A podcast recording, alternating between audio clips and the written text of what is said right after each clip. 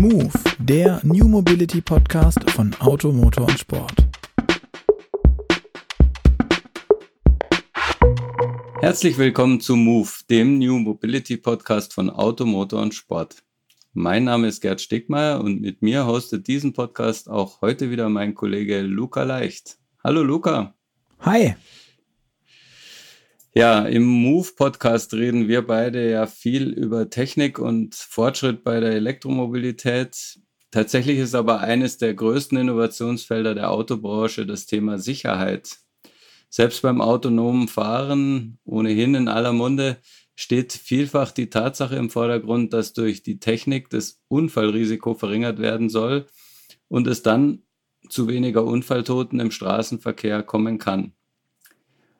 Äh, momentan ist es so, in Deutschland alleine sterben jährlich äh, rund 3000 Menschen im Straßenverkehr. Und ähm, damit aber überhaupt an den Konzepten und Ideen zur Unfallreduktion gearbeitet werden kann, muss erforscht werden, warum und zu welchen Unfällen es überhaupt kommt. Deshalb sprechen wir heute mit Thomas Lich, der sich bei Bosch mit internationaler Unfallforschung beschäftigt. Hallo Thomas. Hallo Gerd, hallo Luca. Hi. Thomas, du machst tatsächlich internationale Unfallforschung. Ähm, wir haben das gesehen, weil du bist beispielsweise an einer Veröffentlichung beteiligt mit dem wunderschönen Titel Benefit Estimation of Motorcycle ABS on Indian Highways. Also da geht es um die segensreiche Wirkung von ABS bei Motorrädern, aber in Indien. Richtig. Äh, mir stellt sich aber so ein bisschen die Frage, wie, wie arbeitet denn eigentlich so ein Unfallforscher überhaupt? Analysiert ihr jetzt den ganzen Tag irgendwie Statistiken und versucht dann daraus typische Unfallursachen herauszulesen und dann irgendwie euch technische Abhilfe auszudenken oder wie stellen wir es uns vor? Ja, ähm, zunächst mal erstmal herzlichen Dank für die Möglichkeit, dass die Bosch Unfallforschung heute vorgestellt werden darf. Ähm, freut mich, dass eben die Zuhörer und ihr auch Interesse an dem Thema Unfallforschung habt. Und ich hoffe, dass ich euch im, im Laufe der Zeit kurz das Thema Unfallforschung bei Bosch ähm, oder allgemein das Thema Unfallforschung etwas näher bringen kann.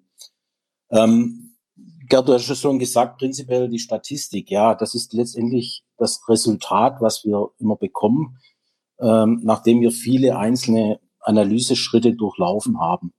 Grundlage dessen ist letztendlich der Unfallforschung sind drei Bereiche. Das ist einmal die Unfalldatenerhebung, ähm, also eine reine Dokumentation, dann äh, die Unfallrekonstruktion, also die, der Ablauf, wie der Unfallhergang lief und dann letztendlich die Unfallanalyse, indem ich eben versuche, Maßnahmen abzuleiten, indem ich aus den ähm, Ursachen und eben der Wirkung entsprechende Erkenntnisse gewinne, die dafür dienen, um die Verkehrssicherheit voranzubringen.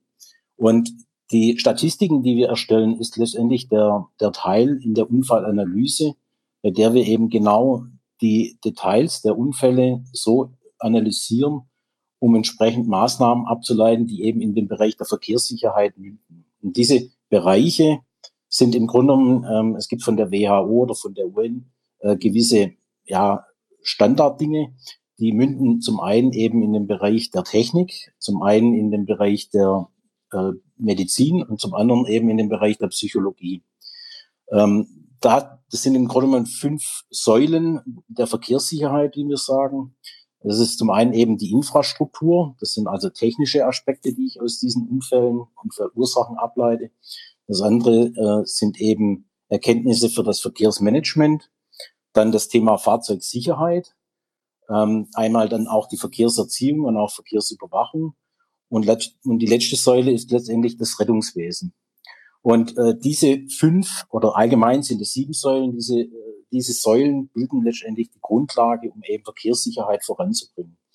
Und wenn wir jetzt, je nachdem, welche Forschungsfrage wir haben, haben wir natürlich unterschiedliche ähm, Anforderungen an die Daten und natürlich auch unterschiedliche ähm, Ergebnisse, die dann in, entsprechend in diesen Bereichen münden.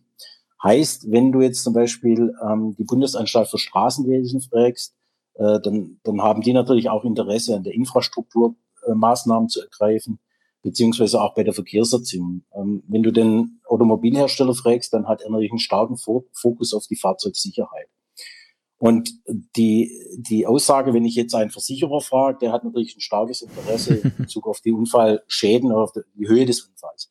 Das heißt, je nachdem, wen du fragst, bekommst du immer eine unterschiedliche Aussage, was denn jetzt Unfallforschung ist.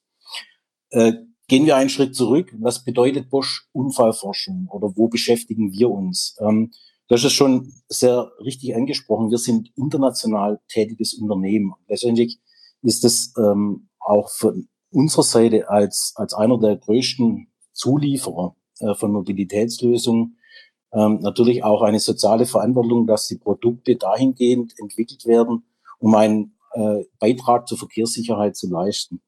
Ähm, das ist zum einen, dass wir wenn wir Produkte entwickeln, die eben wir in Deutschland entwickeln, nicht notwendigerweise in anderen Ländern eins zu eins so übernommen werden können, weil eben regionales Unfallgeschehen berücksichtigt werden muss oder eben andere Anforderungen vorherrschen.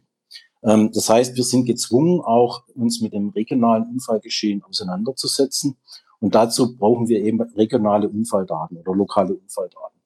Das ist die eine Dimension. Die andere Dimension ist, ähm, wir entwickeln natürlich nicht nur Lösungen im, im Bereich der Fahrzeugsicherheit, also beispielsweise Pkw, sondern wir arbeiten natürlich auch für die äh, Bereiche Pedelec, Zweiradsicherheit, ähm, gerade im Bereich Pkw oder Güterkraftfahrzeuge, aber auch Straßenbahn.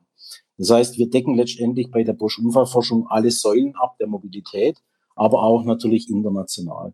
Und hm, du hast es richtig gesagt, richtig, wir, wir analysieren auch Unfälle in Indien, weil wir eben auch den Bedarf dort sehen, ähm, dass dort im Bereich der Fahrzeugsicherheit was gemacht werden muss, respektive ähm, der Zweiradsicherheit, weil wir in Indien eben festgestellt haben, dass wir einen sehr hohen Anteil an Verkehrstoten äh, im Zweiradbereich haben. Und äh, wenn man sowas startet, dann fängt man natürlich eher an zu schauen, möchte ich mehr Verkehrstote adressieren, möchte ich die Unfälle adressieren oder eben, wie ich vorhin gesagt hatte, bei der Versicherung möchte ich mehr, mehr die hohen Schäden adressieren.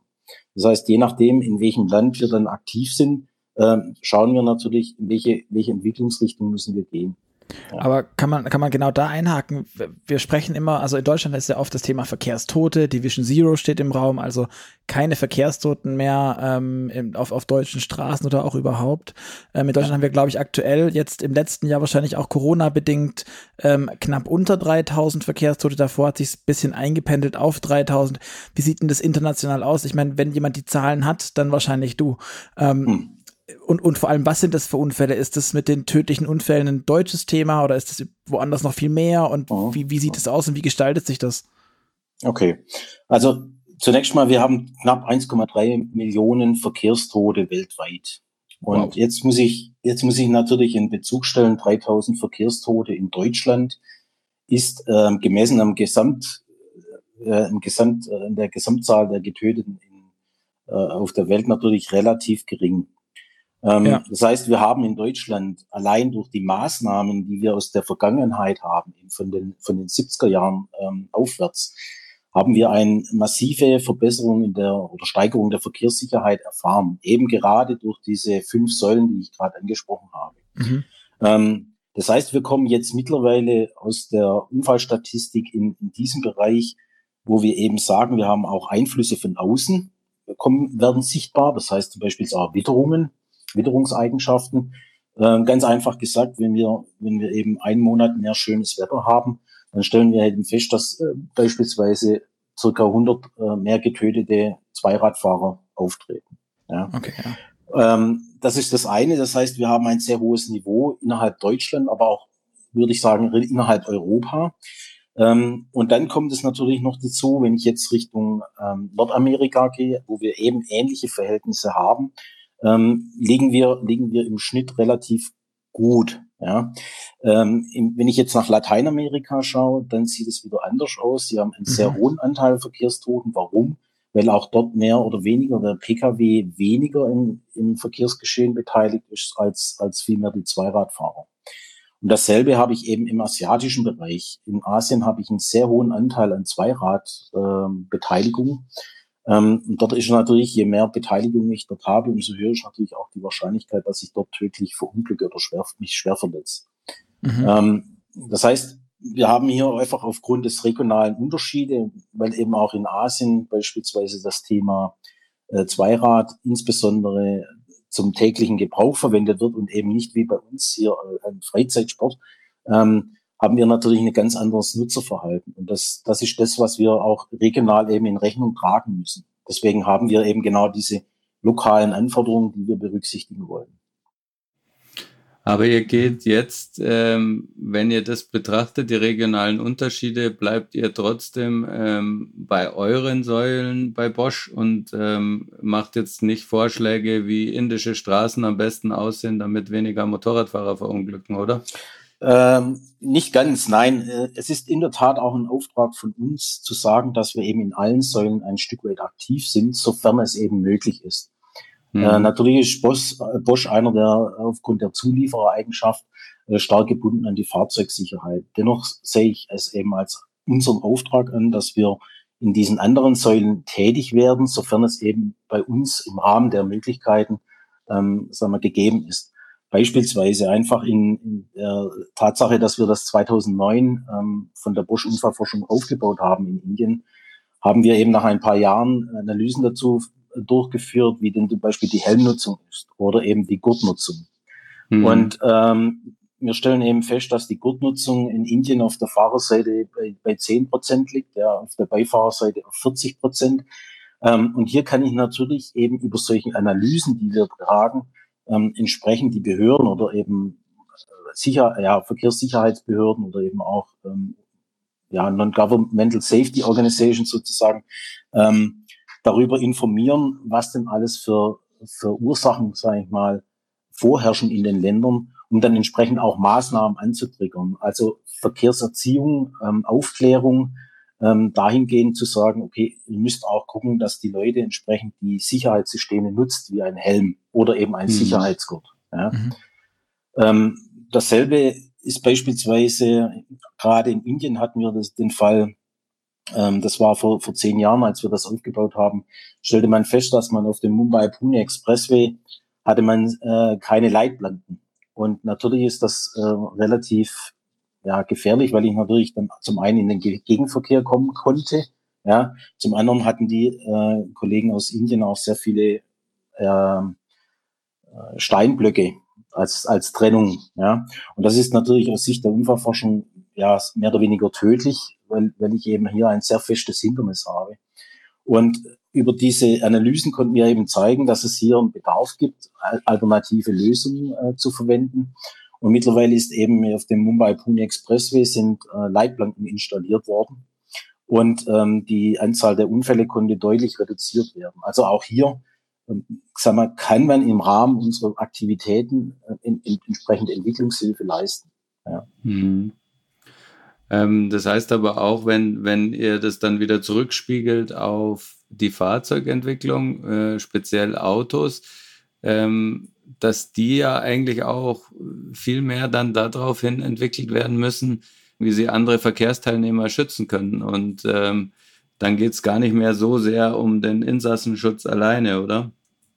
Ähm, nicht notwendigerweise. Äh, es, ist, es ist natürlich auch, ja, wenn wir speziell Indien anschauen, haben wir, haben wir dort ähm, auch das Problem natürlich, dass sagen wir, die Verkehrsregeln dort so nicht gegeben sind, wie man es eben hier kennt. Die räumliche Trennung der Fahrbahn. Ähm, dort wird quasi ein LKW überholt von einem LKW, der dann wiederum ein, von einem PKW überholt wird auf zwei Fahrspuren. Und das eben auf der, auf der Autobahn sozusagen. Und mhm. äh, das sind natürlich Situationen, ähm, die machen den passiven Insassenschutz auf jeden Fall notwendig. Aber natürlich auch muss man dort aufzeigen, ähm, dass eben diese Art der Verkehrs, des Verkehrsverhaltens so nicht langfristig möglich ist, um eben die Zahlen runterzubekommen. Das heißt, ähm, Fahrzeuginsassensicherheit ist natürlich schon auch ein Thema, keine Frage. Ähm, aber eben das andere ist eben das Offensichtliche. Und da ist halt die Frage, wie weit muss ich denn das Rad neu erfinden? Ja, ich kann eben im Grunde genommen eben über Aufklärung schon sehr viel erreichen. Und wenn ich eben sage, wir haben in Indien offiziell sind es 150.000 Verkehrstote, mit eben einem großen Anteil an, an Zweiradfahrer, aber eben auch einen großen Anteil an Pkw-Insassen, die eben nicht angeschnallt sind, dann habe ich auch dort natürlich die Möglichkeit, über solche einfache Maßnahmen die Verkehrssicherheit voranzubringen. Ja. Mhm. Und äh, ein besonderen, warum wir dann auch in der Unfallforschung hier noch natürlich ganz anders aktiv werden können, ist die Art und Weise, wie wir die Daten analysieren. Um eben bei dem Thema nochmal Indien zu bleiben oder sagen wir mal ASEAN allgemein, haben wir sehr viele Begegnungsunfälle, das heißt äh, Front-zu-Front-Kollisionen, weil eben sehr viele außerorts fahren, sie fahren eben in der Mitte ähm, und haben schlechte Beleuchtung, äh, auch eine schlechte Infrastruktur, keine Straßenbeleuchtung. Und dann kommt es eben auch nachts immer sehr häufig zu tödlichen äh, Begegnungsunfällen. Ähm, das ist ein Aspekt, den wir natürlich hier in Deutschland ebenfalls sehen, ja, um auch mal den, den Link nach Deutschland zu bekommen, ähm, dass wir natürlich in, zwar haben wir diesen, diese 3000 äh, Getöteten und jeder Tod ist natürlich einer zu viel. Ähm, und in Deutschland haben wir knapp 1500, 1400 ähm, Pkw-Insassen, die versterben. Und äh, es ist natürlich so, dass wir auch äh, insbesondere im, im Außerortsbereich sehr viele Begegnungsunfälle haben. Und gerade der Außerortsbereich ist gekennzeichnet dadurch, dass wir natürlich auch ähm, höhere Geschwindigkeiten fahren und aufgrund von ja, Fahrbahnschneiden ähm, entsprechend überholt werden oder überholen lassen, ähm, in den Gegenverkehr kommen. Und damit haben wir natürlich auch entsprechend ja teilweise sehr einen hohen Anteil an tödlichen Unfällen im Pkw-Bereich bei uns hier in Deutschland. Ja. Hm. Das heißt, hier gibt es gewisse Parallelen, ähm, wo man entsprechend dann auch gegensteuern kann. Okay, aber die, also wenn du außerorts sagst, dann nehme ich an, meinst du klassisch Landstraßen und nicht ähm, Autobahn. Ähm, ja. Und was wäre dann der Schluss draus ähm, in dem Fall, also im Fall von Deutschland? Wir hatten ja ähm, mit der Einführung von ESP ähm, auch viele viel Verbesserungen auf äh, Landstraßen, weil man dann halt einfach seltener die Spur verlässt und ähm, auch nicht abkommt von der Straße. Aber bei so Sachen wie Überholen, dann wird ja absichtlich die Spur gewechselt. Ähm, ist dann der Schluss, wir brauchen mehr Überholverbote oder was gibt es sonst für, für Antworten vom Unfallforscher? ähm, nein, wir brauchen im Grunde genommen nicht mehr Überholverbote. Letztendlich ist das ähm, ein Aspekt, was du, was du natürlich angesprochen hast, dass Schleuderunfälle konnten signifikant reduziert werden, allein durch das ESP. Ähm, das ist natürlich ein, ein Punkt, wo wir, wo wir natürlich einen, einen sehr hohen Hub haben. In Bezug auf äh, Begegnungsunfälle ist es natürlich auch etwas, wo wir allein über Überholverbote nicht, nicht agieren können, weil wir immer wieder die Situation haben, äh, dass beispielsweise ein Traktor fährt und der Pkw überholt, übersieht eben mit zu hoher Geschwindigkeit ähm, dann auch vielleicht den Gegenverkehr. Ja, und das muss nicht zwangsläufig ein Pkw-Pkw-Unfall sein, sondern es reicht auch ein Motorradfahrer. Mhm. Ähm, Überholverbote selber allein werden das nicht regeln. Letztendlich ist es auch ein Stück weit ähm, natürlich das, das eigene Fahrverhalten. Wer, wer, wer ist denn da der Gefährdetste eigentlich im Straßenverkehr? Ist es, so wie man immer meint, der Fahrradfahrer? Ist es wirklich so, ist, ist es so einfach, diese Rechnung? Ähm, nein, wir haben zwei Tendenzen. Letztendlich haben wir innerorts natürlich hm, mehr das Verkehrsgeschehen mit ungeschützten Verkehrsteilnehmern, also in dem Fall Zweiradfahrer, Radfahrer, Fußgänger. Mhm. Und außerorts haben wir eher das Thema mit, mit Pkw, und eben ähm, auch motorisierte Zweiradfahrer, also Motorradfahrer. Mhm. So trennt sich das ganz grob. Ja. Ähm, letztendlich der Radfahrer ist natürlich auch außerorts ähm, durchaus in, in Gefahr, das ist keine Frage. Aber was wir sehen rein von der Häufigkeit her, ist eben eher innerorts ähm, sagen wir, die Problematik an Kreuzungen. Mhm. Wie, wie, wie, wie siehst du da auch die, das Thema bei Unfällen ist ja, glaube ich, immer auch ganz, ganz spannend zu betrachten, wie die Schuldfrage ist, dass der eine dann, dass der schwächere Verkehrsteilnehmer eben der Schwäche ist, Schwächere ist und deswegen dann im Zweifel auch das Nachsehen hat bei einem Unfall. Aber wie ist denn da die Häufung? Ist es so, dass man sagen kann, der Stärkere ist auch in der Regel der, der ähm, als Verursacher zu sehen ist? Nein, nein. Ähm, dann wären wir quasi wirklich in, in Bereiche, wie wir es wie wir es eben in Asien kennen, weil dort eben genau dieses Denken vorherrscht ähm, der, der Stärke hat quasi das Recht. Ja. Ähm, nein, das, das sehen wir nicht so. Was wir oftmals sehen, äh, ich möchte da natürlich auch nicht gegen die, die Radfahrerindustrie wettern sozusagen, aber wir haben natürlich einen sehr hohen Anteil an Radfahrern, die die äh, Fahrspur in die falsche Richtung nutzen. Äh, mhm. das heißt, es kommt dann immer wieder zu Konfliktsituationen, insbesondere in Kreuzungen, bei dem eben der Pkw oder sagen wir der, der Kraftfahrzeugfahrer ähm, oftmals den Radfahrer nicht im Fokus hat. Ähm, natürlich auch das Thema Sichtbehinderung und, und es dann eben eben zum Konflikt kommt. Ja. Mhm. Okay. okay.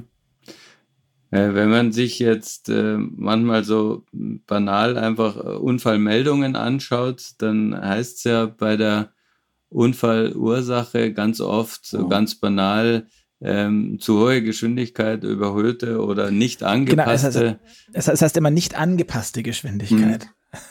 Ähm, wie, wie kann man denn da als ähm, Mathematiker, der du ja bist, ähm, dann dahinter schauen und wie quantifiziert man das? Weil das ist ja super unpräzise und trifft jetzt ja. gefühlt, wenn man die Berichterstattung verfolgt, auf 90 Prozent der Unfälle zu, aber wird wahrscheinlich nicht die Wahrheit sein. Also wie, wie quantifiziert, quantifiziert man dann das Unfallgeschehen nach Ursachen so, dass ihr daraus Schlüsse ziehen könnt? Ja, dazu muss ich ein bisschen äh, ausholen dahingehend, was für Daten haben wir denn zur Verfügung für die Analyse? Ähm, mhm. Die Daten, die du jetzt quasi ansprichst, sind Daten aus dem aus der amtlichen Bundesstatistik. Ja, die sind jedem zugänglich und äh, die Daten kommen letztendlich aus der Polizei, aus der Landesstatistik, die eben der Bundesbehörde gemeldet werden. Und nun muss man natürlich wissen, ähm, die Polizei äh, erfasst knapp 100 Parameter pro Unfall im Personenschadensbereich. Ähm, und diese, diese Information ist natürlich ein Stück weit so aggregiert, dass natürlich über solche Statistiken ähm, einfache Analysen getrieben werden können. Analysen im Sinne einer Unfallforschung sind mit diesen Daten nur sehr eingeschränkt möglich. Ja. Mhm. Ähm, dazu kommt noch, dass die Polizei, äh, sagen wir, das Polizeimeldewesen hier in Deutschland ist sehr, sehr gut. Wir haben eine sehr gute Statistik, die wir, sagen wir mal, auswerten können. Ähm, oftmals sieht man eben nur getötete, verletzte, beteiligte Fahrzeuge. Aber solche Angaben wie eben Unfallursachen oder eben Geschwindigkeiten, Ortslagen, ähm, haben wir oftmals in anderen Ländern nicht vorliegen. So, das ist das eine. Ähm, das andere ist so, dass die Polizei natürlich auch kein technischer Sachverständiger ist. Ähm, das heißt, sie, sie entscheidet vor Ort und kann eben pro Beteiligten bis zu drei Unfallursachen dokumentieren. Das mhm. heißt, ich kann natürlich alkoholisiert zu schnell über eine rote Ampel gefahren sein. Ja. Mhm. Und was ist, was ist jetzt die Ursache des Unfalls? Ist die Ursache, dass ich alkoholisiert fahre? Ist die Ursache, dass ich zu schnell gefahren bin oder ist die Ursache, dass ich über die rote Ampel gefahren bin? Das heißt, die Komplexität eines Unfalls hat immer mehrere Ursachen. Und das kann natürlich auch sein, wir haben Fälle, äh, bei denen natürlich auch ein Alkoholisierter entsprechend sehr schnell reagieren kann. Ähm, in dem Fall war es eben die Geschwindigkeit.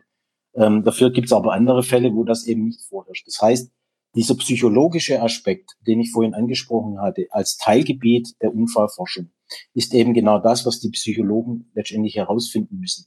Was führte denn zum Unfall? Welche, mhm. welche hatte der Fahrer letztendlich motorische Einschränkungen? Hatte er visuelle Einschränkungen?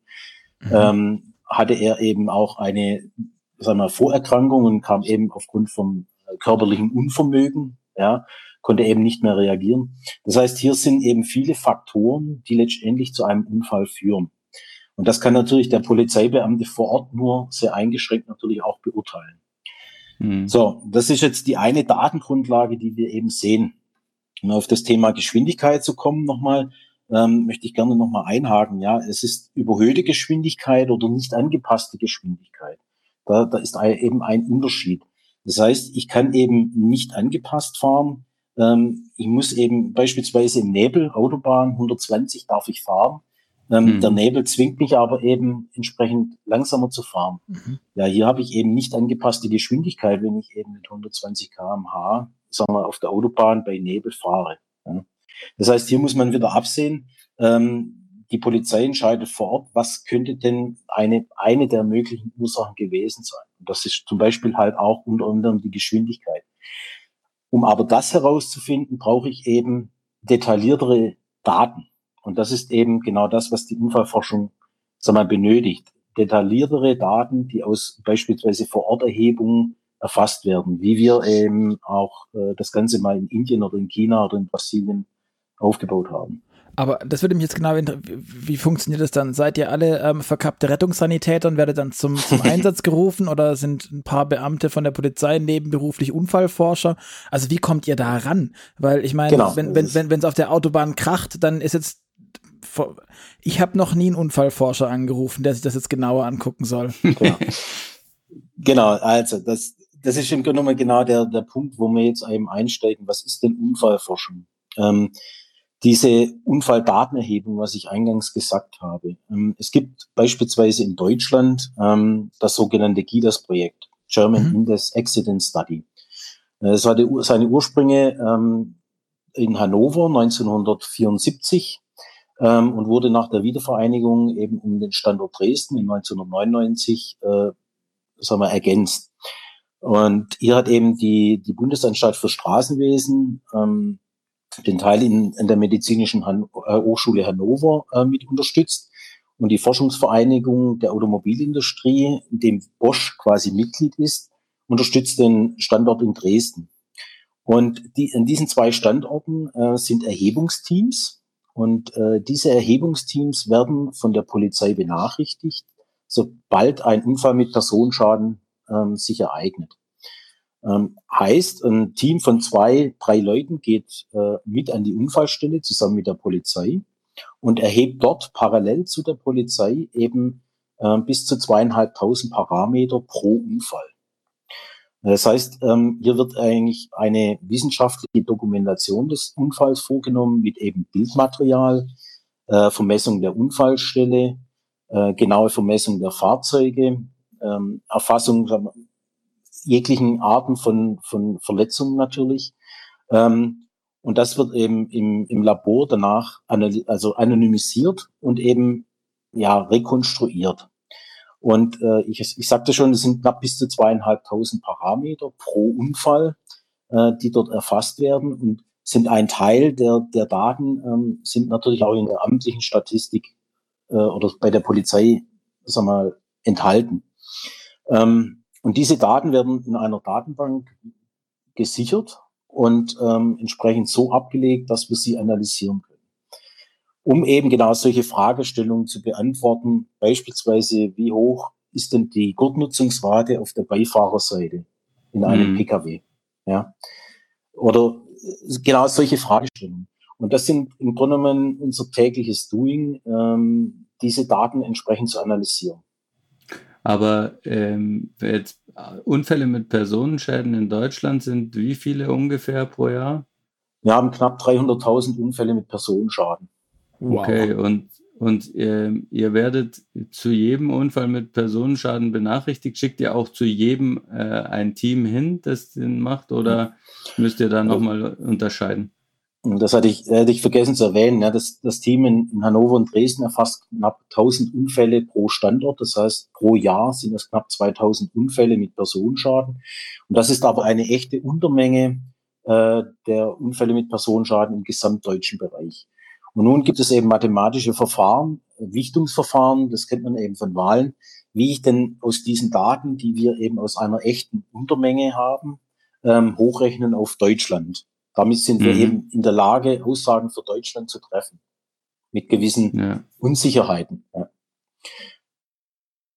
Verstehe. Okay. Ja, das sind also 2000 Unfälle mal 2500 Parameter. Du als Mathematiker ähm, kannst wahrscheinlich schneller ausrechnen, wie, wie groß diese Datensätze da sind.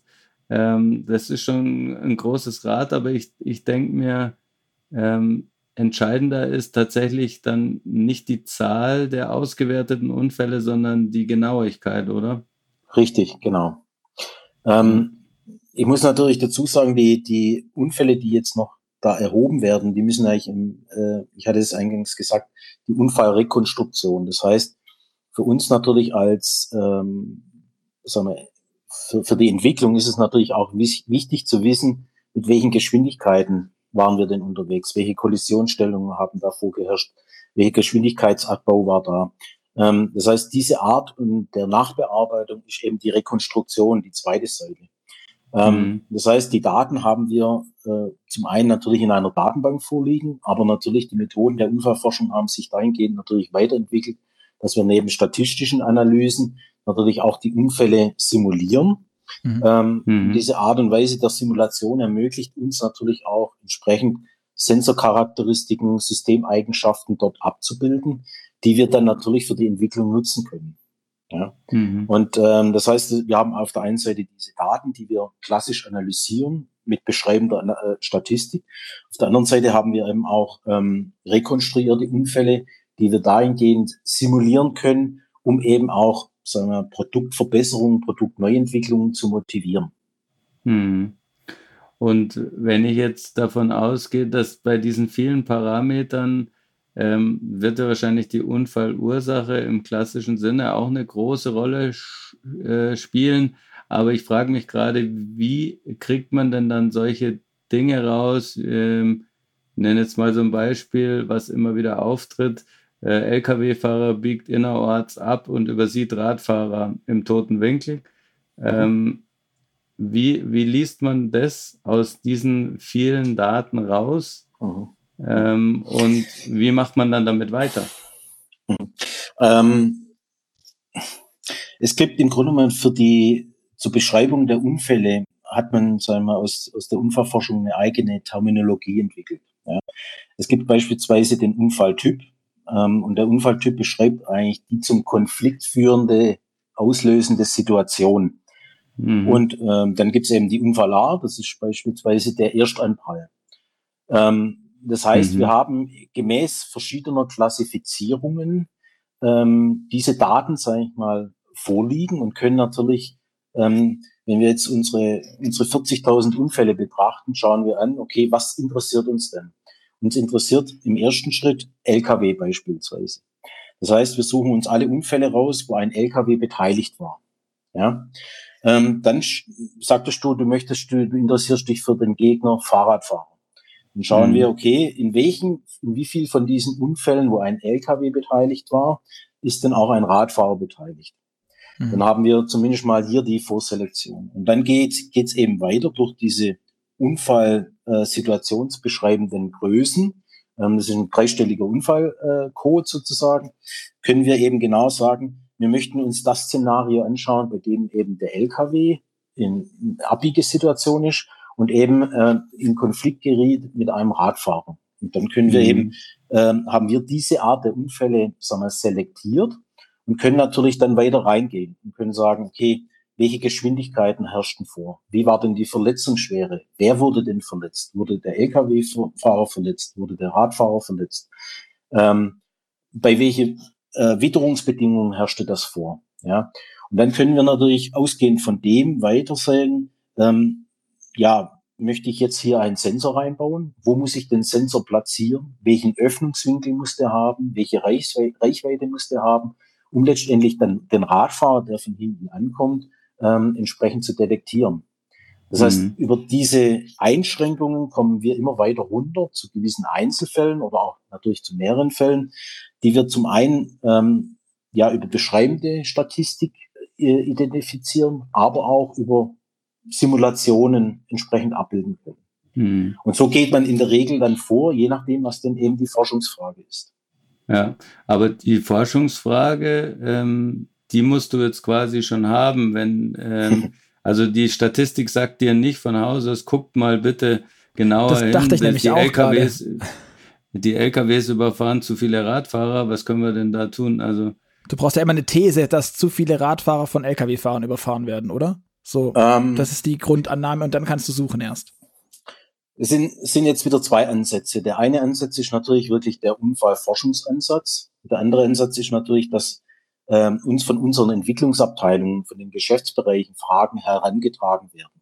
Mhm. Das heißt, dort kommt natürlich ähm, über Einflüsse von außen, vielleicht über Gesetzgebung oder über Kundenanfragen oder eben über Trends, Verbraucherschutztests wie der Euro NCAP, kommen gewisse Anfragen an uns ran, ähm, so dass wir quasi dort sagen wir, die Forschungsfrage schon vorbekommen. Ja.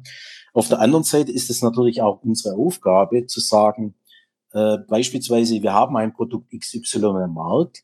Nun möchte ich wissen, was könnte denn die nächste Zielrichtung sein? Also genau das, das zu sagen. Ähm, und da schauen wir eben über beschreibende Statistiken sozusagen, ähm, welche Zielrichtung möchte ich denn gehen? Möchte ich sehr schwere, tödliche Unfälle anschauen oder möchte ich die Vielzahl der Unfälle adressieren? Und je nachdem, mhm. was die Entwicklungsabteilung dann auch möchte, ich meine, am Ende vom Tag wollen wir, möchten wir Vision Zero, also Schwerverletzte und Getötete vermeiden. Deswegen haben wir auch sehr früh bei uns im Hause angefangen, äh, nicht nur auf Getötete zu gehen, sondern die Entwicklung auch dahingehend zu treiben, dass wir die Schwerverletzten adressieren. Weil ich unter Umständen eine ganz andere Verteilung von Unfallursachen habe, die zu anderen Maßnahmen führt, wenn ich eben Getötete adressieren möchte. Ja. Ähm, und insofern haben wir auch da die Aufgabe, sozusagen eine Art Produktstrategie mit zu unterstützen. Das ist etwas, mhm. was wir was wir, sagen wir mal, laufend machen. Und natürlich aufgrund von unserer Erfahrung wissen wir, wo wir denn äh, Schwerpunkte setzen müssen. Beispielsweise einfach das Thema Begegnungsunfälle. Wir haben das schon von mehreren Jahren sozusagen mit initiiert, ähm, weil es eben sehr lange dauert. Ja, ich kann da ein Beispiel nennen, ähm, das Thema Motorradstabilitätskontrolle. Ja. Ähm, das ist zum Beispiel ein Beispiel, wo wir, wo wir in allen Bereichen beteiligt waren quasi von der Ideenfindung bis über den Projektantrag bis, bis hin zur Begleitung der Entwicklung, aber dann auch im, im Anschluss die Bewertung der Systeme. Also wie viele Unfälle kann ich denn mit einem solchen System unter der Annahme, ich habe eine vollständige Marktdurchdringung ähm, an, an, an Motorradunfällen verhindern. Ja? Mhm. Aber du hast, du hast jetzt gerade vorhin gesprochen von, von viel, also bei dem, bei dem Abbiegeassistenten beispielsweise, bei dem, bei dem, bei der Stabilitätskontrolle von Motorradfahrer wird es nicht anders gewesen sein. Von vielen Parametern, die ihr nach und nach anpasst. Auf der anderen Seite ist, glaube ich, das Plakativste, was ich zumindest mit Unfallforschung und, und äh, Rekonstruktion, von der du vorher auch schon gesprochen hast, äh, in Verbindung bringe, ist, ist der Crash-Test. Ähm, also mhm. ganz, Kaltverformung. Ähm, Blech fährt auf anderes Blech, auf Wand, auf mhm. keine Ahnung. Mhm. Ähm, wie, wie, wie funktioniert das denn dann in dem Moment? Ich kann ja nicht dann sagen, ja, wir gehen jetzt noch mal ein Müh weiter nach links oder ich gehe noch mal drei Grad äh, anderer Winkel. Wie Aha. definiert man denn sowas? Ich meine, Crashtests sind ja auch furchtbar teuer. Äh, kannst du Richtig, vielleicht auch noch ja. ein bisschen beziffern, was da so dahinter steckt bei so einem Crashtest? Ähm, aber wie, wie geht es denn in die Richtung eigentlich? Ähm, also Crashtest, letztendlich ist der Crashtest ähm, eine technische Umsetzung, also eine dieser Säulen Technik, äh, Psychologie, Medizin. Ja. Bei der Technik, der Crashtest simuliert letztendlich, äh, was eigentlich in dem Unfall ablaufen soll, um eben abzubilden, welche Verletzungen treten auf. Kann ich in dem Crashtest die Verletzungen nachbilden, die ich eben auch aus dem Realunfallgeschehen mhm. sehe? Ja, das ist eigentlich der ureigentliche Sinn des Crashtests ja, um auch nachzuweisen, ähm, die Fahrzeugsicherheitssysteme, Airbag, Crashzone, ähm, solche Sachen, die haben eben auch einen äh, Gewinn dahingehend, dass, dass der Insassenschutz gewährleistet ist. Mhm. So, wie kommt denn ein Crashtest zustande, frage ich.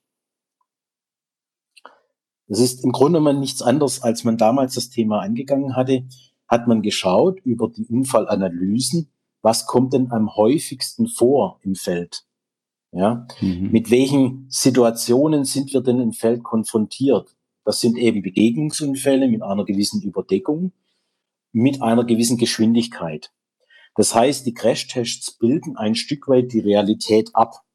Und jetzt ist es mhm. natürlich so, dass ich ähm, gewisse Randverteilungen habe. Ja, und jetzt muss ich natürlich als ähm, Hersteller sagen, wo fokussiere ich mich drauf? Oder mhm. auch als Gesetzgeber. Das heißt, der Gesetzgeber analysiert genau die gleichen Unfälle wie wir auch, weil sie im Grunde genommen auch die gleiche Datengrundlage haben und schaut, okay, wir, in welche Richtung müssen wir unseren Schwerpunkt legen, damit wir wissen, wir decken einen Großteil der Unfälle draußen im Feld ab. Ja? Mhm. Und jetzt sagt der Gesetzgeber, okay, das ist ein, ein Crashtest, wo ich mal einen Arbeitspunkt hinlege. Und natürlich sind viele OEMs ähm, oder Automobilhersteller ähm, testen weitaus mehr wie das, was über die gesetzliche Anforderung hinausgeht. Das heißt, die, mhm. sie schauen sich auch die Randbereiche an. Das ist nur etwas, was der sagen wir, Endverbraucher in der Regel nicht mitbekommt. Um mhm. eben sicherzustellen, dass auch der Insassenschutz in anderen Situationen gewährleistet ist. Und wir seitens Bosch unterstützen natürlich dahingehend, weil wir eben genau die gleichen Daten analysieren und eben feststellen können, okay, wo, wo müssten wir denn aus Sicht des Airbag-Steuergeräts noch ähm, entsprechend nachjustieren. Hm. Wenn ich jetzt damit nochmal zurückgehe, du hast ja jetzt auch gesagt, der, der Crash-Test bildet ein möglichst reales Geschehen ab, also in, in großem Prozentsatz von Fällen. Ähm, Dreiviertel äh, Offset-Crash-Test, ähm, der resultiert ja oft aus Begegnungsunfällen. Wie war es denn damals beim, beim ESP? Hat man äh, gesagt, wir haben hier eine Möglichkeit über die Sensorik vom ABS, wenn wir das ein bisschen weiterentwickeln, dass wir ein Fahrzeug immer schön stabilisieren können. Und dann mhm. schauen wir mal, wo wir damit hinkommen. Oder war es so, dass wir haben zu viele Begegnungsunfälle? Ähm, was können wir denn da machen? Ähm, ich meine, du, du kennst das Thema ESP ja äh, sehr gut. Äh, letztendlich beim ESP war, war es ähm, aus beiden Richtungen getrieben, soweit ich das jetzt nachhinein noch ermitteln kann. Ja. Ähm, auf der einen Seite haben wir beim ESP natürlich den Vorteil, dass das System ja, durch die Fahrzeugbewegung getriggert wird. Das heißt, mhm. hier ist eben nicht der Fahrer derjenige, der, sag ich mal, in irgendeiner Art und Weise beeinflusst. Natürlich beeinflusst er, weil er die, das Fahrzeug lenkt. Mhm. Aber die, die Aktivierung vom ESP findet eben statt, durch das, dass das Fahrzeug eben in eine, in eine Schleudersituation oder instabile Fahrsituation gerät. Ähm, insofern haben wir natürlich von der Wirksamkeit vom ESP etwas, was natürlich initial getrieben ist durch die Fahrzeugbewegung. Egal, ob das mhm. jetzt in Deutschland ist oder in Indien oder in Japan oder in Nordamerika. Ja, mhm. das ist eigentlich der große Vorteil. Und dann hat man natürlich festgestellt, ähm, dass gerade das Thema Übersteuern und Untersteuern, also Abkommen von der Fahrbahn ähm, mit vorkollisionären Schleudern sozusagen, ähm, eine sehr hohe ähm, Unfallursache ist, gerade mhm. bei Außerortsunfällen. Und dahingehend hat man eigentlich gesagt, wie kann ich denn das Fahrzeug entsprechend stabilisieren und eben dann festgestellt, okay, äh, hier habe ich eben genau einen, einen Arbeitspunkt, wo eben auch im Unfallgeschehen sehr, sehr häufig an einer dezidierten Stelle, nämlich dem Fahrunfall, eine Art der Klassifikation, ähm, bewusst rein, ähm, sage ich mal, äh, bewusst rein optimiert, beziehungsweise diese Art der Unfälle verhindert. Ja. Mhm. Also insofern ist das aus meiner Sicht von beiden Seiten getrieben gewesen. Ja. Mhm. Und am Ende äh, konnte man ja auch mal Zahlen angeben, äh, wie vielen Verkehrsteilnehmern ESP das Leben gerettet hat. Ähm, die kommen, kommen die dann auch wieder so zustande, ähm, wie, wie du es vorher beschrieben hast, obwohl ja in solchen Fällen mit Sicherheit auch ähm, ja, Vorfälle reinzählen oder eine Rolle spielen, die gar keinen Unfall zur Folge hatten, oder? Weil das ist ja gerade der Witz beim ESP, dass es mhm. eben Unfälle verhindert. Also wie zählt man das dann raus, so eine Wirkung? Das ist jetzt ähm, im Grunde genommen die Art und Weise im Grunde in der in der dritten Säule der Unfallanalyse, der ja, Nutzenanalyse. Ähm, es gibt hier zwei Möglichkeiten. Die eine ist eine Art retrospektive Analyse. Und mhm. das andere ist eine prospektive Analyse. Im Falle von ESP ähm, haben wir eine retrospektive Analyse. Das heißt, äh, das System befindet sich im Feld und wir können die Wirksamkeit aus dem Feld heraus beobachten. Warum ja. können wir das beim ESP?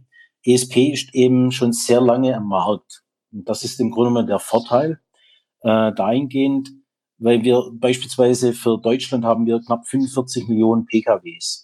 Mhm. Um, um ein System wie ESP in jedem Fahrzeug zu, zu etablieren, ähm, wir sind jetzt immer noch nicht bei 100 Prozent. Ja, es benötigt knapp 30 Jahre, bis, bis wir eine vollständige Marktdurchdringung haben. Ja. Mhm. So, das heißt, die Wirksamkeit des Systems oder eines Systems sieht man natürlich erst nachgelagert. Und beim ESP mhm. war es jetzt eben so, ähm, dass das System schon länger im Feld war. Und wir konnten jetzt auf Basis der Unfalldaten schauen, waren die Fahrzeuge, die verunfallt waren, mit ESP ausgestattet oder ohne ESP. Hm. Und dann können wir ähm, sogenanntes relative Risiko ermitteln. Wie ist denn die Wirksamkeit von diesem System, indem wir uns Unfälle, also Fahrunfälle anschauen, bei dem das äh, ESP verbaut war und Fahrunfälle, bei dem das ESP nicht verbaut war. ESP hat auch physikalische Grenzen, das ist einfach so. Ja. Ähm, und durch, durch diesen Vergleich können wir aber eben na, im Nachhinein sicherstellen, dass hier die Wirksamkeit von ESP eben bei knapp 80 Prozent ist ähm, mhm. und eben retrospektiv analysieren, dass hier die Wirksamkeit gegeben ist aus dem Feld heraus. Ja. Mhm. Und dem gegenüber steht eben diese prospektive Analyse, bei dem wir eben Annahmen reinstecken müssen. Mhm. Und ähm, da könnt ihr dann quasi hochrechnen, wenn 80 Prozent Wirksamkeit da ist, wie viel ähm, Unfälle mit Todesfolge hätte ich dann eingespart, wenn schon alle das hätten. Beispielsweise, äh, ja. Äh, umgekehrt fehlen euch aber ja die Vorfälle trotzdem, wo es dann gar nicht zum Unfall kam, oder? Ja, die Unfälle fehlen uns, das ist richtig. Wir sehen aber natürlich über die Abnahme, speziell der Fahrunfälle, wie denn, mhm. wie denn der Hub, sag ich mal, oder die Wirksamkeit ähm, über die Jahre hinweg äh, gegeben ist. Und darüber kann man natürlich Hochrechnungen machen. Ähm, beispielsweise, wenn wir eben annehmen, äh, das System wäre nicht verbaut gewesen, äh, zu welchen Anzahl von Unfällen wäre es denn dann gekommen? Ja, ja. Das kann man eben über die, über die statistische Verteilungen durchführen. Äh, kann man denn jetzt aus eurer Sicht vielleicht äh, schon ein System identifizieren, wo moderne Assistenzsysteme, ich sage jetzt mal sowas wie City Notbremsassistent oder so, was ähnliche ähm, gravierende Auswirkungen auf die Verkehrssicherheit hat? Also was, was wären da dann dein Lieblingsfavorit? Ähm, also ganz klar, die, die automatische Notbremsung ist ein, ist eines der, der nächsten größeren Themen. Ähm, und da haben wir jetzt im, im Rahmen einer prospektiven Analyse, zumindest bei uns intern, ähm, ermittelt, dass knapp bis zu 72 Prozent der Pkw-Auffahrkollisionen äh, vermieden werden können unter eben dieser Annahme, dass wir eine vollständige Marktdurchdringung haben. Mhm. Momentan mhm. haben wir eine Marktdurchdringung bei sieben Prozent. Ja? Okay. Und eben um die Wirksamkeit zu sehen, benötigt benötigt es noch ein bisschen, ja, weil natürlich nicht jedes Fahrzeug auch zwangsläufig in einer Auffahrkollision hm, oder Situation ähm, sagen wir, involviert ist. Ja. Aber ganz klar, die, die automatische Notbremsung ist, ist eines der, der nächsten großen äh, Hübe, die wir da haben. Aber ich finde gerade die, die Notbremsfunktion ist so eine, so eine Funktion, die man als Autofahrer vor allem von bei Kleinwagen häufig noch der Fall, dass die eben nicht so toll funktioniert und dass man ähm, geplagt ist mit wahnsinnig vielen Fehlalarmen. Wir hatten es neulich erst, ähm, da sind ein Kollege und ich mit, mit, einem, mit dem Suzuki Swift gefahren. Ähm, ich meine, dieses Auto macht, es war ein Swift Sport, das Auto macht unfassbar viel Spaß beim Fahren. Außer du hast irgendwie andere Verkehrsteilnehmer. Mögen sie parken oder fahren, das ist völlig wurscht.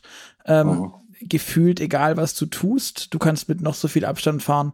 Ähm, du hast auf einmal einen Christbaum im, im Cockpit und wirst irgendwie mehr genervt. Ähm, ist es, ist es so, dass es wirklich bald und schnell besser wird, dass diese Systeme besser werden? Ähm, zum einen und zum anderen, ähm, wie kommt das? Und die dritte Frage, ist es nicht eigentlich noch viel gefährlicher, wenn ich ein Assistenzsystem habe, von dem ich genervt bin, weil es nicht gut funktioniert? Ähm, ja, es sind, sind jetzt mehrere Aspekte. Zum einen äh, sind wir natürlich ähm, dahingehend ein Stück weit, wie soll ich sagen, von der Auslegung der Hersteller, sag mal, ähm, abhängig, beziehungsweise wie, wie gestaltet letztendlich auch der Hersteller das Mensch-Maschine-Interface. Mhm. Das ist letztendlich ähm, ein Aspekt, den man, den man da be betrachten muss. Ja. Ähm, ich bin natürlich in dem Fall kein Entwickler, kann das natürlich nur aus, aus meiner Perspektive sehen. Und natürlich, wenn wir so ein System entwickeln, ähm, haben wir natürlich auch am Anfang, äh, um eben auch auf der sicheren Seite zu sein, ähm, entsprechend ähm, müssen wir vorsichtig agieren. Das heißt, ab wann kann ich denn eine Warnung absetzen? genau, dass es eben nicht dazu kommt, mhm. dass der, der, ich sag mal, Kunde sozusagen genervt wird. Mhm. Ähm, und ab wann kann ich denn sicher sein, dass diese Situation tatsächlich eingetreten ist?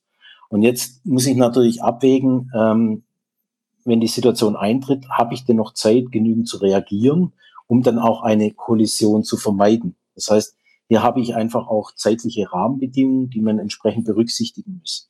Und durch das, dass natürlich jeder Hersteller unterschiedliche Sensoren verwendet, natürlich auch ich gewisse hier ähm, unterschiedliche Applikationen anwende und auch das unterschiedliche Mensch-Maschine-Interface, ähm, kann es natürlich hier zu, gerade zu Beginn, wenn solche Technologien dann auch ähm, eben in, in Kleinfahrzeuge wandern, zu Unterschieden kommen im, im, im Sinne der Ausführung.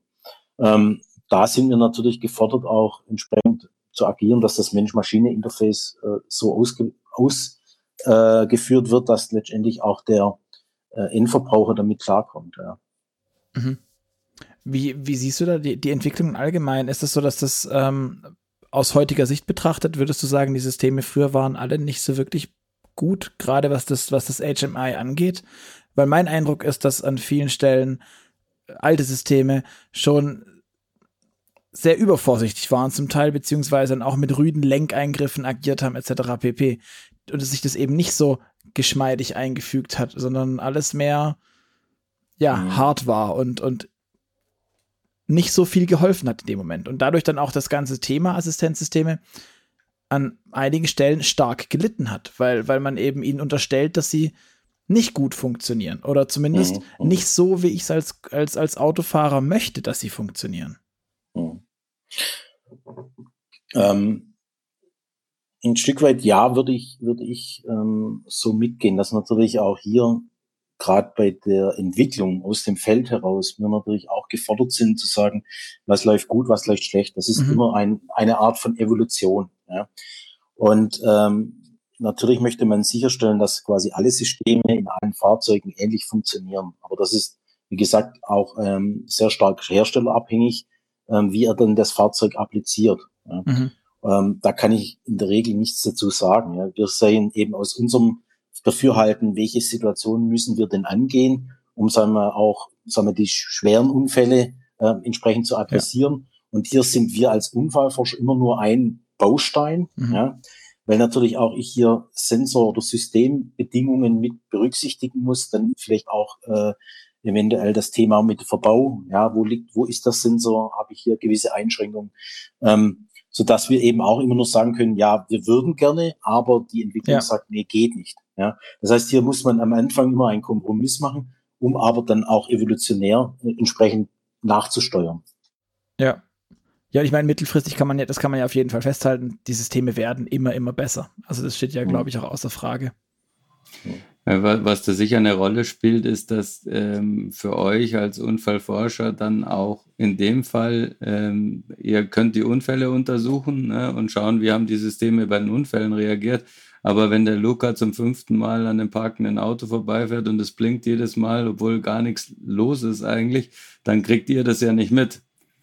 Richtig, ja. Deswegen ähm, ist es im Grunde genommen so, dass wir natürlich uns auch weiterentwickeln müssen seitens der Unfallforschung ähm, eben hin zu beinahe Unfällen oder eben auch zum, zu dem Thema Verkehr, Verkehrsbeobachtung, mhm. ähm, weil das im Grunde genommen wichtig ist, auch für uns zu wissen, äh, wie ist denn das Gesamtverkehrsgeschehen, wie häufig tritt denn eine beinahe Unfallsituation auf im Vergleich zum tatsächlichen Unfall, um mhm. auch hier zu quantifizieren können, äh, können wir hier eventuell das eine oder andere nochmal, ähm, sag mal, generieren aus, aus diesen Daten um eben entsprechend Informationen an die Entwicklung äh, zu geben. Ja, wenn mhm. wir sagen, okay, hier kam es zum beinahe Unfall, ähm, dazu haben wir natürlich keine Informationen, was, was jetzt im Innenraum abläuft, aber ein, einfach auf, aufgrund der äh, Funktion und letztendlich dieser Situation ähm, entsprechend hier nochmal Hinweise zu geben, wo denn vielleicht auch in der Entwicklung nochmal darauf geachtet werden muss. Ja. Hm.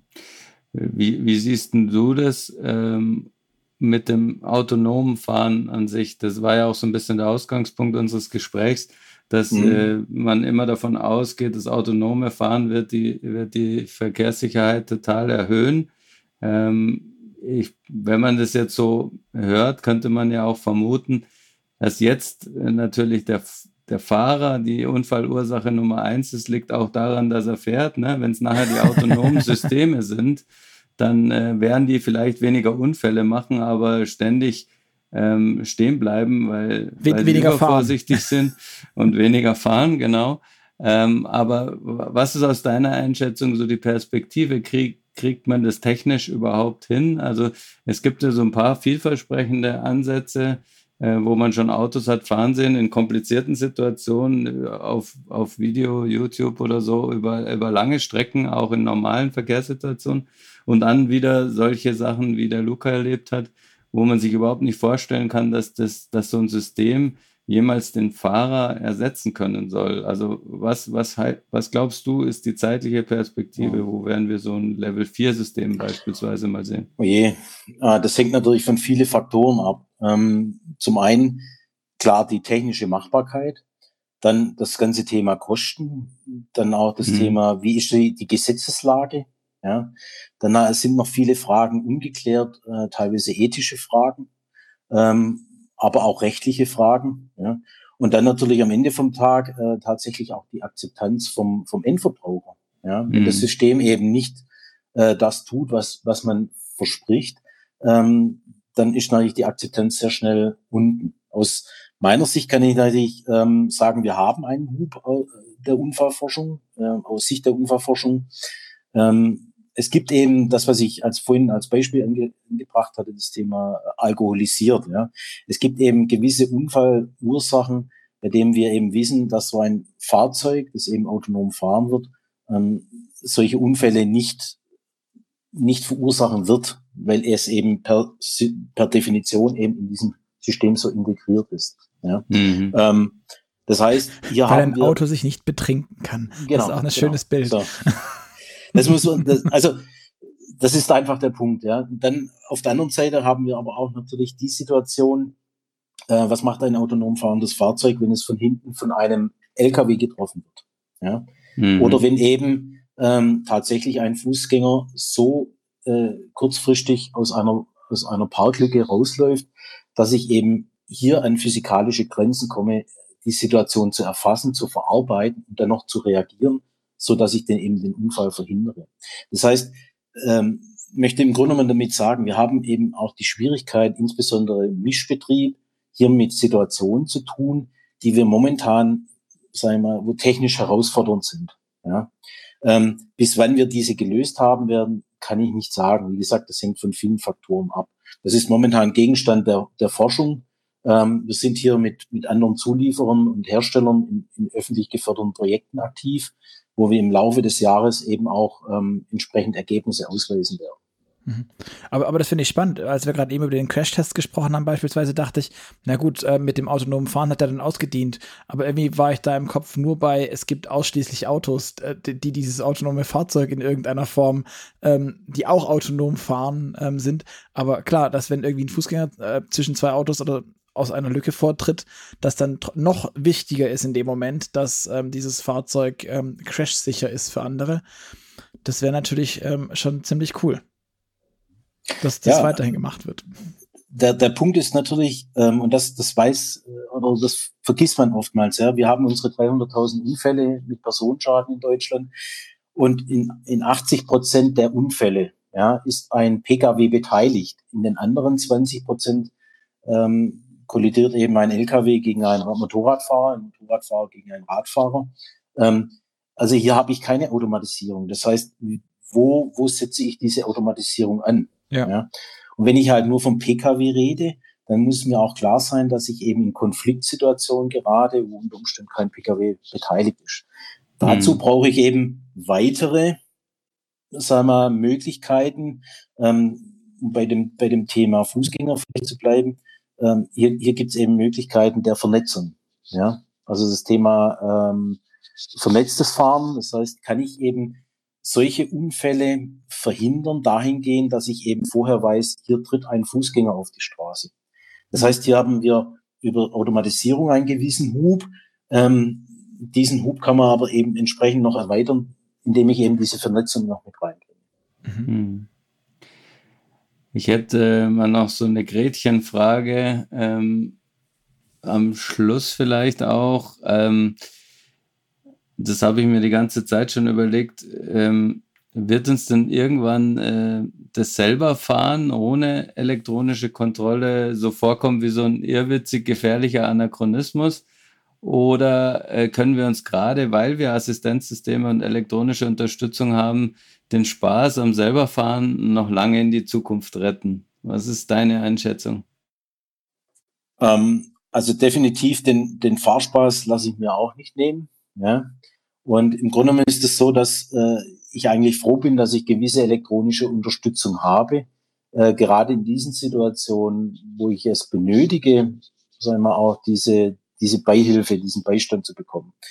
Auf der anderen Seite ähm, gibt es natürlich Situationen, wo ich auch genervt bin. Ähm, beispielsweise, wenn ich eben täglich von der Arbeit heimfahre, ja, ähm, bin ich auch oft auf der Autobahn unterwegs und stehe auch im Stau. Ähm, wenn, ich, wenn ich mich hier entsprechend zurücklehnen kann und kann natürlich mich, äh, sagen wir, den, den, das Fahrzeug übernimmt die Kontrolle, kann ich genauso damit leben, weil es eben eine ermüdende Situation ist. Das heißt, mhm. das, das, der Fahrspaß muss sich nicht zwangsläufig ausschließen dahingehend, dass ich eben auch eine Unterstützung in anderen Bereichen komme. Ich, darf halt nur nicht, ähm, wie soll ich sagen, übermütig werden und die Systeme eben falsch interpretieren. Deswegen ist mhm. es von meiner Seite aus immer wichtig, dass wir natürlich als ja, Automobilzulieferer, aber auch natürlich als Gesamtautomobilindustrie entsprechende äh, Aufklärung leisten. Ja? Mhm. Das heißt, was können die Systeme? Wo sind die Einschränkungen? Ähm, beispielsweise früher gab es den siebten Sinn. Ja? Da hat man mhm. eben auch, äh, ja, manche kennen das noch, da hat man eben erklärt, was passiert da alles. Und genau in die Richtung müssen wir hinkommen. Ähm, das heißt, ich sehe es schon auch so, dass wir gefordert sind, ein Stück weit hier ähm, Aufklärung zu leisten. Ja, was können die Systeme? Wo sind die Grenzen? Dass der Endverbraucher das auch, ich sage mal, mitlernt. Ja, mhm. Das ist einfach ähm, zwangsläufig notwendig. Bei mir ist schon lange her, dass ich einen Führerschein gemacht habe. Ähm, ich habe damals noch äh, natürlich die Stotterbremse gelernt. Ähm, ich, mich würde es tatsächlich mal interessieren, wie, wie das heute so ist. Also was wird in der Fahrschule gelehrt? Was wird über Assistenzsysteme gesagt dass, ähm, und wo die Grenzen sind? Das wäre ja einer der Ansatzpunkte. Ähm, ja. ja. Richtig. Das wäre jetzt zum Beispiel etwas, wo, wo beispielsweise die Bundesanstalt für Straßenwesen oder eben ähm, die, der DVR äh, da sehr aktiv sind, um natürlich zu sagen, welche, welche Aufklärung muss ich denn leisten? Das heißt, ich muss auch innerhalb der Fahrschulen sicherstellen, dass ich ähm, die Schüler entsprechend informiere, ja, mhm. dass das eben von, von Anfang an mit betrachtet wird. Ja, das ist, äh, denke ich mal, zwingend notwendig, so dass quasi das nicht als selbstverständlich erachtet wird, aber eben, ähm, sagen wir, die Chancen und Risiken entsprechend vermittelt werden. Ähm, ich, ich hatte ja vorhin davon gesprochen, dass mich so ein System auch nerven kann. Wie ist es aber genau dann, wenn es andersrum ist? Ihr, ihr, habt jetzt auch schon so ein bisschen angeschnitten, wenn das Auto quasi dann mir suggeriert oder ich zumindest es dem Auto unterstelle, weil ich überzeugt bin von der Technik, die das Auto mitbringt, ähm, dass es ja alles total gut kann. Und ich meine, das sehen wir in den Tests auch. Da probieren wir ja auch aus, wie weit können wir die Systeme ausreizen, was können wir machen. Wie hältst du denn dieses, ähm, das würde mich noch zum Ende hin interessieren. Wie siehst du denn das Missbrauchspotenzial auch einfach dieser Systeme? Ähm, und da müssen wir jetzt nicht von Abstandsregeltempomaten reden, die Spur halten und gefühlt tatsächlich ja schon alles können, was ich so auf der Autobahn im regulären Betrieb kann, sondern da kann man ja auch mhm. auf ein ESP gehen und sagen, ähm, wird da nicht die, dieses Fenster deutlich kleiner, ähm, bei dem ich merke, okay, jetzt geht mir langsam irgendwie das Heck weg oder sowas weil die Physik hat ja am Ende Grenzen und ähm, die Elektronik oh. schiebt ja dieses Fenster, in dem das Auto rutscht, aber noch nicht wegrutscht, ähm, macht das Fenster ja nur kleiner. Ähm, oh. Ist es dann am Ende so, dass das, wenn ein System Ausfall ist oder sonst irgendwas, dann nicht auch die Gefahr besteht, dass die Leute gar nicht mehr wissen, wie dieses Fahrzeug eigentlich funktionieren würde, wenn nicht alles die ganze Zeit elektronisch geregelt würde? Also so eine falsche Sicherheit vielleicht auch? Ähm, natürlich muss sichergestellt werden, dass das nicht passiert. Das ist natürlich Teil der das Entwicklung. Das wäre Ziel des Spiels, ja. ja. Das ist klar. Ähm, das Thema, dass es immer wieder Leute gibt, die das System ausreizen. Ähm, ich denke, das wird es, das wird es immer gegen, egal wie weit mhm. ich das absichere. Ja. Ähm, letztendlich kann ich da natürlich auch nicht, nicht wirklich dazu was sagen, weil wir da sagen wir, auch keine, keine Daten haben. Ja. Okay. Also der Otto Normalverbraucher wird, wird in der Regel immer in diesem Arbeitsbereich sein. Ähm, aber man muss natürlich auch sagen, über die, über die Fahrzeuginsassensicherheit. Am Ende vom Tag geht es ja darum, dass ich, dass ich nicht nur das Fahrzeug schütze, ja, sondern ich möchte ja den Insassen schützen. Ja. Und im Grunde genommen muss ich, muss ich sicherstellen, dass in diesem Gesamtkontext ähm, komme ich natürlich im, im Zuge der Sicherheit immer weiter nach oben. Das heißt, die Belastbarkeit geht über die physikalischen Grenzen oder biomechanischen Grenzen hinaus. Ja. Mhm. Und ähm, hier kommen wir natürlich in Bereiche, wo wir, wo wir sagen wir mal, bisher noch nicht vorgestoßen sind. Da gibt's bestimmt noch ein bisschen, ein bisschen Bedarf. Auf der anderen Seite ähm, haben wir das aber seit, seit früher durch die Entwicklung Fahrgastzelle, passive Sicherheit, mhm. ähm, so ein, sehr stark nach oben getrieben. Ja. Mhm. Ja, ich, ich, ich persönlich finde ja gerade beim ESP ist dann auch immer so dieser Punkt, ähm, wenn man sich überlegt, was ein ESP kann, dass es quasi vier Räder einzeln auch abbremsen kann. Als einfaches Beispiel, das kann ich ja als regulärer Autofahrer ähm, nicht, auch nicht mit einem Rallye-Wagen, also der dann irgendwie vielleicht noch getrennt bremsen kann. Ähm, daher sehe ich persönlich ja auch immer dieses Thema Assistenzsysteme schon als doch durchaus sehr erstrebenswert, möglichst viele mit an Bord zu haben. Ja. Ja, auf jeden Fall. Ähm, ja, die Sicherheit wird, wird da, damit auf jeden Fall ähm, extrem erhöht werden und ähm, ja, man muss ja auch nicht immer vom schlimmsten Fall ausgehen, äh, dass jemand äh, sich äh, komplett in diese elektronische Hängematte legt und ansonsten immer nur Pedal to the Metal und sagt, die Elektronik wird schon richten. Also ich glaube, die meisten Menschen haben dann doch auch noch genug natürliche Angstgefühle. Selbsterhaltungstrieb und so. Genau. ja, sehr schön. Darf ich mal ähm, fragen, hattet ihr äh, schon mal die Erfahrung, in einem Unfall beteiligt zu sein? Tatsächlich ja, da hätten mir aber, glaube ich, keine Assistenten geholfen. Ich habe ähm, geblendet von der Sonne, wollte ich einen U-Turn machen ähm, und habe eine B-Klasse nicht gesehen, die dann den Querlenker meines Dreiergolfs ähm, verformt hat. und, und kam, es, kam es dann zu einem Personenschaden oder war das nur ein reiner Sachschaden? Nee, also spannend fand ich, dass, die, dass diese, dass, es war eine B-Klasse, meine ich, ähm, dass ja. diese B-Klasse quasi komplett aufgestaucht hat und, und zerlegt. Der Frau überhaupt nichts passiert ist zum Glück, also toi toi toi. Ähm, ähm, Gott sei Dank bin ich da bislang noch irgendwie fein raus. Und ich hatte, abgesehen davon, äh, zu Schulzeiten viel zu wenig Geld und kein Geld für diese Reparatur meines Autos dann.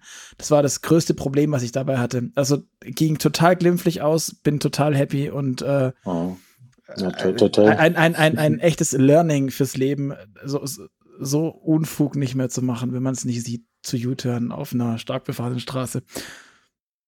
Ja. Nee, ich ähm, hatte da auch immer Glück. Also ich habe selber nie einen Unfall mit Personenschaden äh, erleben müssen, außer vielleicht oh. mal ein Schleudertrauma von einem Auffahrunfall, ähm, was ja auch so ein Klassiker ist. Ähm, oh. Aber sonst immer großes Glück gehabt, was sicher auch äh, damit zusammenhängt, dass, dass eben die Sicherheit der Autos äh, immer, immer größer äh, geworden ist. Ähm, was, was glaubst du so vom entfernt draufschauen, was hat äh, am Ende mehr gebracht für die Pkw-Sicherheit? Passive Sicherheitssysteme oder ähm, aktive, so wie ESP? Mhm. Also äh, muss ich sagen, die passive Sicherheit wir hatten das ja 40 Jahre erst, ähm, entsprechend 90.000 Leben gerettet, ähm, ist etwas älter als die aktive Sicherheit. Ähm, mhm. Nahezu, man kann es nicht sag mal, aus dem Unfallgeschehen heraus exakt quantifizieren. Ja. Ähm, mhm. Ähm, die passive Sicherheit hat, hat einen sehr großen Hub, die aktive Sicherheit holt langsam auf. Ich würde mhm. jetzt ungefähr sagen, äh, beide haben ungefähr gleiche, gleiche Anteile. Nichtsdestotrotz, und das muss man eben sehen in der Entwicklung, ja, sind eben die anderen Säulen, Einführung von Kreisverkehr, ähm, äh, andere Maßnahmen aus der Verkehrserziehung, ähm, tragen hier eben auch dazu bei. Das heißt, es ist sehr, sehr schwierig, mhm. dass diese einzelnen Anteile wirklich herauszurechnen. Ja. ja. Ähm, wir haben halt durch die passive Sicherheit es ermöglicht, diesen Arbeitspunkt der Verletzung, sage ich mal, nach oben zu legen, um, mhm. um eben von Getöteten auf Schwerverletzte zu kommen. Und das mhm. ist natürlich sehr, sehr schwierig, weil jeder Mensch eben individuell ist, jeder Unfall ist individuell. Ähm, und wir haben natürlich da sehr stark äh, sagen wir, körperliche Eigenschaften, die damit reinkommen. Bei der aktiven Sicherheit haben wir natürlich den, den anderen Vorteil, dass wir auf, aufgrund der Situation sehr viel mehr analysieren können. Ja. Aber mhm.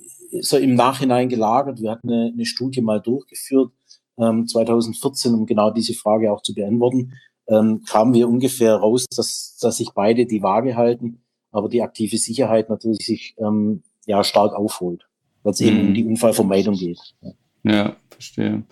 Ähm, weil du es gerade angesprochen hast, würde mich persönlich noch interessieren. Der Kreisverkehr ist ja ähm, vielerorts immer noch umstritten. Ähm, habt ihr da Zahlen, was das gebracht hat? Hm, nein, liegt, liegt leider nicht vor. Aber ähm, ist ja auch schwierig, weil es so viele ja. gibt. Ne? Ja. Also dazu müsste man lokale Unfallgeschehen betrachten oder dezidiert mal schauen, ähm, wie war denn das vorher und nachher? Ja, das ist genau der Punkt. Da, da steht ja. Feld oder sind in die Daten verfügbar. Ähm, es gibt, glaube ich, soweit ich weiß, von der DEKRA ähm, Analysen, wie eben innerstädtischer Verkehr sich verbessert hat. Mhm. Ähm, da kann man durchaus mal nachfragen. Ja. Okay. Ich würde sagen, ähm, das war spannend, ähm, mal Sehr. über die Sicherheit zu philosophieren. Ähm, am Schluss unseres Podcasts gibt es so einen kleinen Brauch. Ähm, wir stellen ein paar persönliche A-B-Fragen ähm, und das macht bei uns immer der Luca. Deswegen würde ich sagen, übernimmt er auch diesmal. Alles klar. Ähm, im Wesentlichen geht es darum, dass du schnell antwortest, wenn du eine kleine Anekdote dazu hast, ähm, für deine Entscheidung zu dem Hin oder Her, ähm, darfst du dir natürlich auch gern fallen lassen. Und wir fangen klassisch an mit der Frage, was für ein Typ Mensch bist du? Eher äh, stehend auf Streaming-Dienst oder CD und Schallplatte? Ähm, CD und Schallplatte. Ferrari oder Tesla? Ferrari. Das heißt, ein Ferrari ist mal also sicherer. Laut Unfallforscher. Oder so ähnlich, nein. Ähm, Apple oder Google? Apple. Loft in der Stadt oder altes Bauernhaus auf dem Land? Äh, altes Bauernhaus auf dem Land. Äh, da wir uns ja alle heute nicht treffen, äh, greifen wir dich auch da ab, weil das im Hintergrund, was man gerade sieht, hier zumindest ähm, über das Bild ist vermutlich nicht dein Büro, oder? Nein, das ist nicht mein Büro, das ist mein Arbeitszimmer zu Hause. Ne? Schön. Ähm, Aber leider nicht auf dem Bauernhof auf dem Land. Ah, okay, schade. Sitzt du im Auto lieber vorne oder hinten? Ähm, vorne. Fahrer oder dann Beifahrer? Beides. Okay. Ähm, Datenschutz und AGBs, bist du mehr der Typ Aluhut und äh, liest dir alles detailliert durch und verfolgst es genau und, und wägst ab oder accept all? Ähm, eher ersteres Datenschutz durchlesen, weil auch dieses Thema haben wir auf dem Schirm. Deswegen bin ich da etwas geschärft. Okay. Jetzt haben wir viel über Unfälle gesprochen. Ähm, bist du mehr der Typ Fliegenfischen, also eher was Ruhiges, Entspanntes oder doch mehr Adrenalin und Motorradfahren? Adrenalin und Motorradfahren. okay, also eine gewisse Aversität kommt dann doch. Na, ganz klar. genau. Das deswegen oder vielleicht zum Trotz, man weiß es nicht. Ähm, Star ja. Wars oder Star Trek? Ähm, Star Wars. Kaffee oder Tee? Kaffee. Steak oder Falafel? Oh, Steak. Bist du eher die Nachteule oder frühmorgen schon am Start und die Lerche? Ähm, beides. Ich starte morgens um sechs und höre abends um 8, 20 Uhr auf, je nachdem. Okay, das klingt ähm, bemerkenswert. Klingt dann. anstrengend. Bleibt überhaupt weltweit, Zeit für weltweit. weltweit, genau, durch alle Zeitzonen. Und ähm, bleibt dann noch Zeit zum Motorradfahren oder war das jetzt nur eine Präferenz für die Art Nein. des Hobbys? Nein, die Nein. Zeit bleibt ähm, definitiv entweder am Wochenende oder eben auch abends mal eine Runde. Mhm. Äh, dürfen wir fragen, was du für ein Motorrad fährst? Äh, ja, eine Yamaha. Der Luca wird genau wissen wollen, was für eine. Ja, danke für die Frage. Ein, eine MT. Okay. 01? Na, ein bisschen, bisschen geringer. okay. Ja, sehr schön. Ich sage nochmal ganz vielen, vielen Dank, Thomas. Ich fand es super spannend. Ja, vielen ähm, Dank. Und ja, Luca, ich, du. Ja, ich hoffe, ich konnte, ich konnte euch ein wenig einen Einblick geben in das Thema Unfallforschung. Es ist natürlich deutlich komplexer, aber ja. Absolut. Im Rahmen glaub, der Stunde. Man, man, man konnte, glaube ich, sehr, sehr viel mitnehmen und auch verstehen, was da die Hintergründe von den ganzen Sachen sind. Und Gerd, das war jetzt gerade der, der seichte Hinweis für mich an die Abmoderation.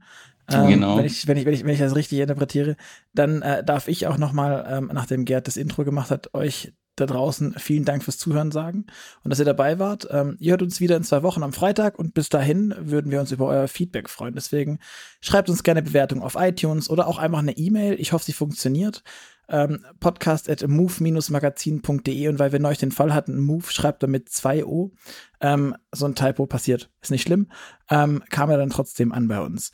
Ähm, und sagt uns einfach, wie es euch gefallen hat, ob ihr noch Ideen habt für andere äh, Themen etc. pp. Ähm, wir schreiben gern zurück, lesen es gerne durch und bleiben gern mit euch im Kontakt. Und ganz zum Schluss gibt es noch eine Kleinigkeit für euch. Ihr könnt kostenlos eine Ausgabe der Automotor und Sport haben. Die könnt ihr euch abgreifen, indem ihr auf www.motorpresse-aktion.de slash ams geht und dort eure Adresse eingebt und dann kommt das Heft einfach so frei Haus. Ähm, Thomas darfst du natürlich auch machen, wenn du nicht ohnehin schon Abonnent bist, was ich persönlich sehr, sehr hoffen würde. Ähm, und mindestens regelmäßig online äh, auf ams.de rumklickst. Deswegen nochmal von mir vielen Dank für deine Zeit, die du dir genommen hast in deinem langen, wie viele Stunden waren das dann? Das waren von sechs bis acht, das, sind, das ist sehr lange, ähm, 14 Stunden. Ähm, dass du dir die Zeit genommen hast in deinem vollen Tag und hoffentlich hören wir uns bald mal wieder. Ja, würde mich freuen. Herzlichen Dank. Ciao, ciao. Bis dann. Ciao.